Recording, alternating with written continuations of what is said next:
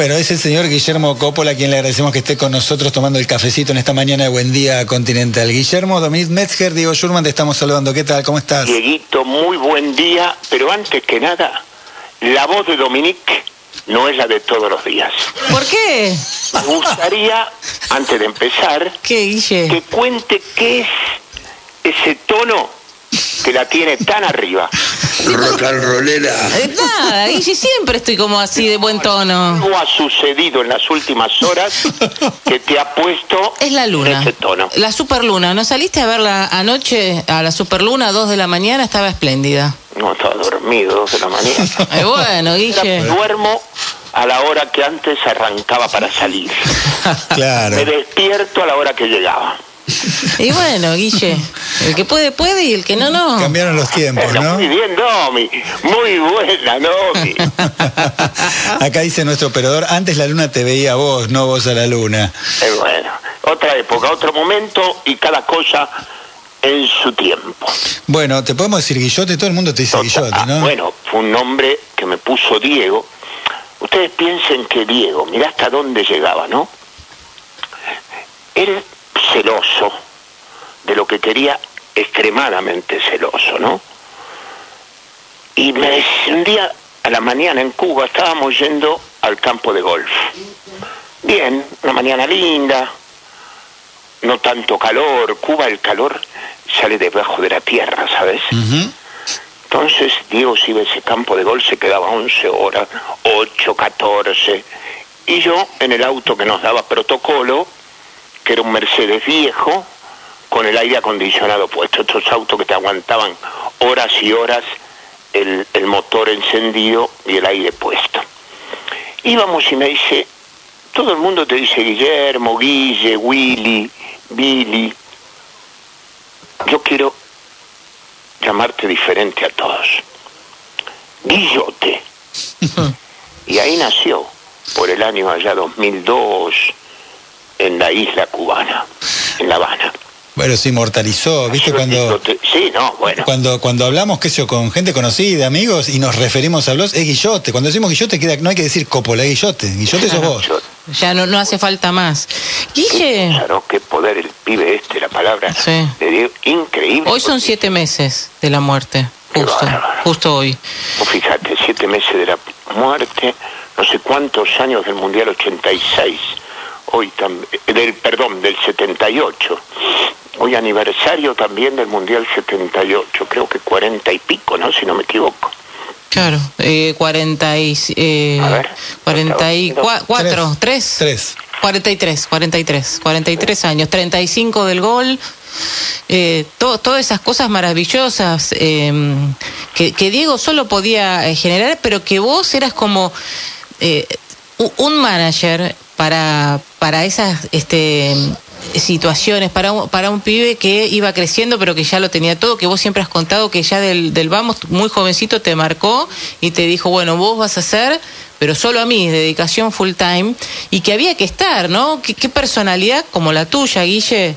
Para, para seguir adelante, porque imagino que eh, en eso venía un montón de cuestiones, contención, amistad, celos, como vos decís, estar ahí, este, poder poner un punto, ¿se podía ponerle un punto? Sí, yo te cuento. E- Es como, viste, aquel que se casa o tiene una relación con una vedette. Vos a la vedette, por ahí ahora no tanto, pero estaba la revista Hombre, la revista Libre, Playboy. Y vos ibas caminando por la calle y te encontrabas con el puesto de diarios.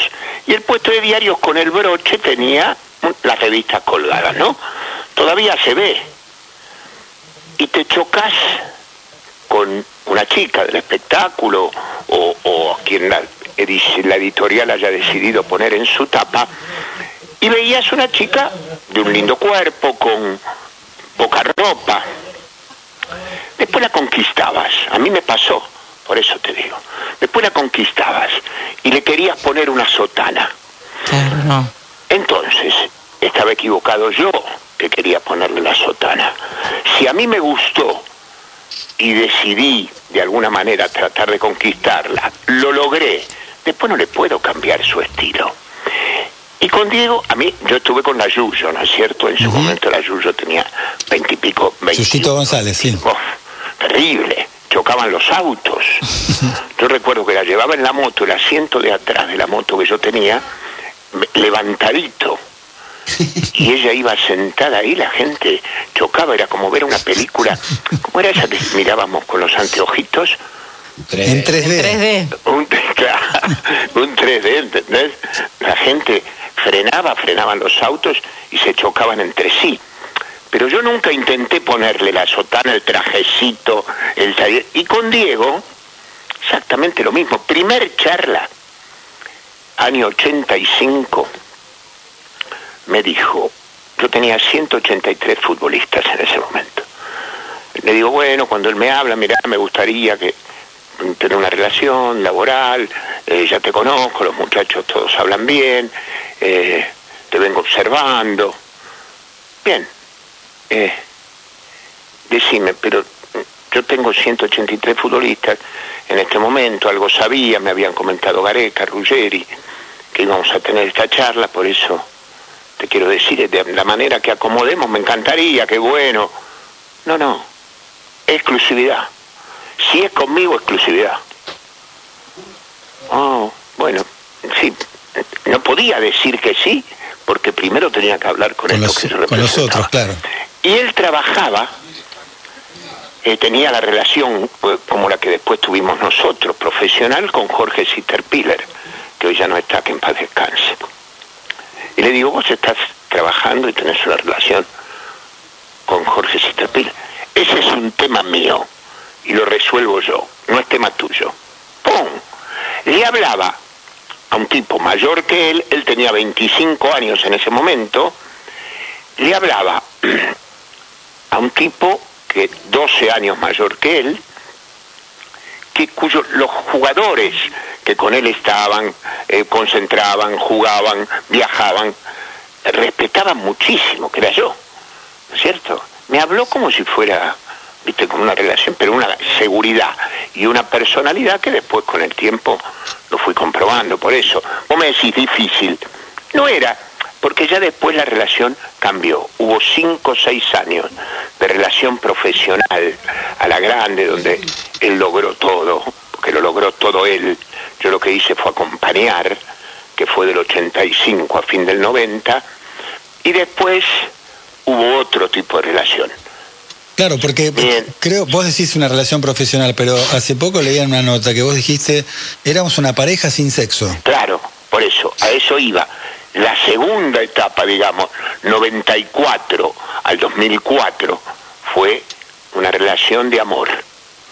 Fue una pareja que, que se amó profundamente, profundamente, porque el encuentro en Rusia, después de mucho tiempo, ida, vuelta, dicho, me robó la plata a mis hijas, cosas duras que había dicho a su amigo, al hombre que era la pelota de su vida, el hombre que le salvó la vida, pero eso es lo que yo digo en relación a lo que hablamos antes.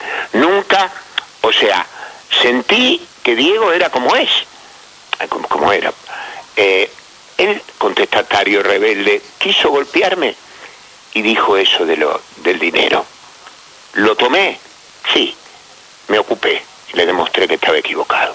El cajón, la manija del cajón de su padre, estaban sus familiares, hijos de don Diego, eh, nietos, la manija me la dio a mí. Él, de la manija del cajón, la manija del cajón de su padre. Por eso digo, él era eso, golpeador y después, pin, te, te generaba una situación que acomodaba tu bronca, tu, tu enojo. Ese era Diego. Pero decirle que no, era difícil. Era difícil, pero había que llevarlo como los chicos. Claro. Guille, em, vos has estado con, eh, en el mundo entero, en los mejores lugares, con lujos extremos, pero ¿sabes qué me gusta que, que, me, que me cuente? Vos naciste en Constitución, eh, un, padre taxista y camionero, una mamá cosmetóloga. Correcto. ¿Qué hay de ese pibe? ¿Cómo era ese contexto? Este, vendía fruta, me encantaría saber cómo, cómo hacías de, vendedor de fruta porque se llevaban seguro este, la frutería entera la gente. Pero ¿por qué? Te voy a contar. 12 años, bueno, sí, nací Tacuarí 1593 entre eh, Brasil y Garay. San, eh, María Auxiliadora enfrente, en diagonal, el Colegio Santa Catalina y el Juan de Garay. Todos lugares que frecuentaba. El María Auxiliadora porque estaban las monjitas y me encantaban. Que me encantaban. Y tenía una monjita amiga me había hecho amiga y mamá les preparaba empanadas, pastafrolas y yo iba, me gustaba, era un lugar que me gustaba ir. Colegio Santa Catalina al lado, pero que era un cuarto de una casa que una tía mía cuidaba, donde teníamos una habitación. El baño lejos de la habitación no era baño con inodoro, sino era baño con letrina. Letrina cadena, o sea, no tenía inodoro. Las necesidades las hacías parado en el Mundial de Rusia llegué y me encontré con un baño, con un inodoro que no sabía dónde estaba el botón, después de tanto viaje, y tenía una botonera que tenía eh, vapor, vapor frío, caliente, lluvia, eh, jabonada, hasta enema, si querés ponerle algo más. Que hacía una, una cosa, por eso digo, la vida me llevó eh, a vivir en ese barrio que no reniego, por supuesto, de Constitución, a dormir en el Palacio de, de Monte Carlo, por ejemplo. Ahora, para no perder un poco la, secuencia, vos después, por supuesto, de un largo eh, recorrido, trabajaste en un banco muchísimos años, pero ¿cómo fue tu, tu, digamos, tu incursión o cómo te empezaste a relacionar con los jugadores de fútbol? ¿Cómo fue la primera vez que vos empezaste a relacionarte con ese mundo, ¿no? que no tenía nada que ver con tu vida cotidiana? Te cuento, 12 años, como bien dice Domi, cadete de farmacia, lunes a viernes después del colegio, repartía remedios. Eh, mm, había gente que me daba propina, gente que no. Los sábados un amigo de papá vendía fruta. Entonces a, los, a todos los clientes que yo les llevaba los remedios de la farmacia, les ofrecía la fruta que yo iba a tener el fin de semana. O sea, por eso vendía ya anticipado, tenía venta anticipada de fruta, porque los que no me daban propina me compraban y los que me daban también me compraban. O sea que ya salíamos con un par de chatas vendidas de fruta. O sea, producto de esa... Yo siempre fui movedor de cola, digo, ¿no? Pum, pum, entre la fruta, la gente, la relación, eh, la seducción. Y en el banco entré a los 15 años de cadete, al Banco Nuevo Italiano, Nuevo Banco Italiano, Reconquista y Rivadavia. A los seis años de, estar en el banco me fui al Banco Federal, lo que hoy es el Banco Macro. Y ahí, bueno, ahí que hice, crecí, crecí, estudié, el banco me mandó a, trabajar, eh, a, trabajar, el banco me mandó a, a estudiar a la Universidad Católica. Y llega un día un jugador que yo no sabía qué era y el presidente del banco me llama a su oficina, era un chico de Tandil Vicente Alberto Pernía. Me llamó el presidente para que lo atienda, me sabía de boca, me dijo, mira, quiero que atiendas a este muchacho, lo conoces y era Pernía. Y ahí empecé una relación con él de amistad, me llevó a la candela, ahí conocí otros chicos y esto se fue creciendo, fue creciendo, eh, confianza, eh, les, les, mostré a los chicos un mundo nuevo, ellos guardaban su dinero en las almohadas y en los colchones, y yo les dije que se podía abrir una cuenta, que le podían transferir a sus padres e inmediatamente les llegaba el dinero al lugar donde ellos quisieran y decidieran enviarlo. Y así creció mi figura en el fútbol hasta que en el 85... Fue de boca en boca, digamos. Sí, totalmente. Hasta que del... Esto fue año 74. Y en el 85, 11 años después, eh, la charla con Diego, que me llevó a estar con él 16 años. Qué bárbaro. Guille, ¿y cómo estás hoy de, salud? Porque ya eh, hemos contado que pasaste el COVID, estuviste eh, ahí eh, llevándola adelante, pero ¿quedaste con alguna secuela? Domi, tuve COVID en enero, 3 de enero, yo digo, producto de errores míos, porque fin de año, Mar del Plata, mucha gente, familia, amigos, si bien fue al aire libre, al lado del mar, igual, mucha gente no había que hacer, me había cuidado todo el año, como te instruían y te indicaban, el 3 de enero positivo, el 15 de enero el alta, eh, sin complicaciones, 13 de marzo me interné.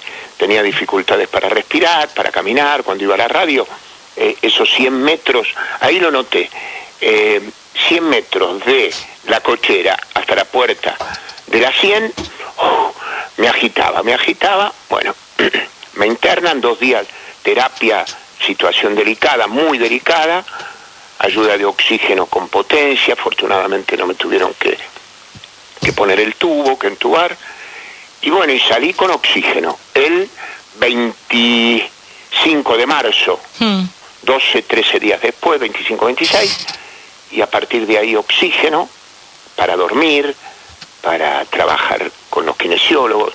Realmente trabajo de lunes a sábado, dos horitas con ellos, esto es fundamental, de post-COVID en la recuperación, uno no la bolilla por ahí, pero a mí me hizo muy bien.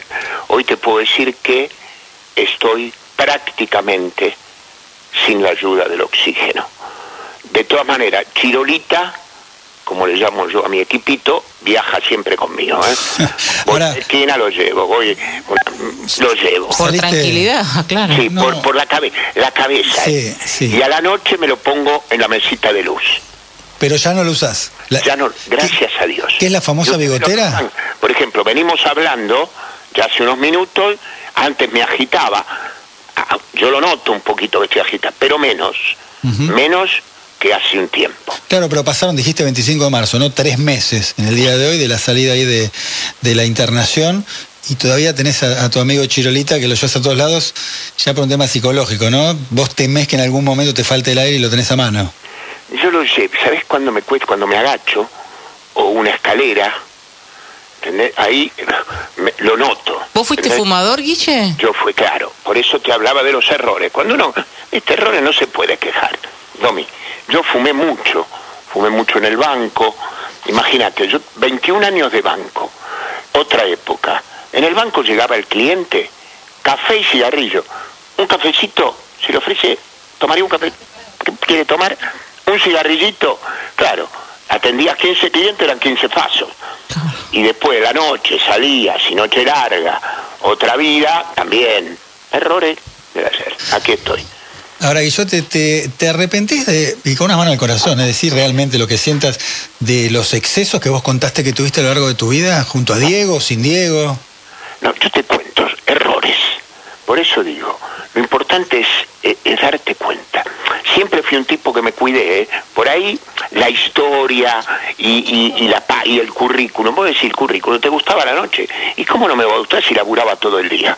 Como te cuento, empecé a los 12 años. Nunca un cargo en ningún... Eh, que no ibas, no sé, Gnocchi, por ejemplo. Siempre me tocó laburar. 21 de banco, 40 y pico en el fútbol, eh, sigo, Copa Argentina, un torneo federal, eh, que ahora, bueno, producto de lo, de lo que vivimos está, está parado, pero hace nueve años, esta es la novena edición de la Copa Argentina, acompaño a la selección en los partidos de la selección, o sea, no paro. Pero ¿qué te quiero decir? Me arrepiento. Y sí, me arrepiento, porque aquellas cosas que te juegan en contra de tu salud, el cigarrillo, por ejemplo, eh, y sí, el café en exceso, también, el alcohol, nunca fui un... siempre fui medido, y otras hierbas. ¿Qué te quiero decir? Nunca fui un tipo que iba al taco, al límite, ¿entendés? El novismo, un pelotudeo de la época. Pero te ponías tu límite. Siempre. ¿Por qué? Me gustaba llegar a casa y dormir. A veces me costaba, a veces me costaba, pero no tomaba una pastilla para dormir. Me la bancaba, me la bancaba. Una hora, 45, hora y media, y al otro día tenía que ir a laburar. Hasta que un día me di cuenta que me costó más de costumbre y me pregunté, ¿qué estoy haciendo? ¿Qué es? Me miré un espejo no me vi reflejado, no era yo, no era yo. Era una, casa, una cara que, una imagen que no me gustó, la devolución del espejo y...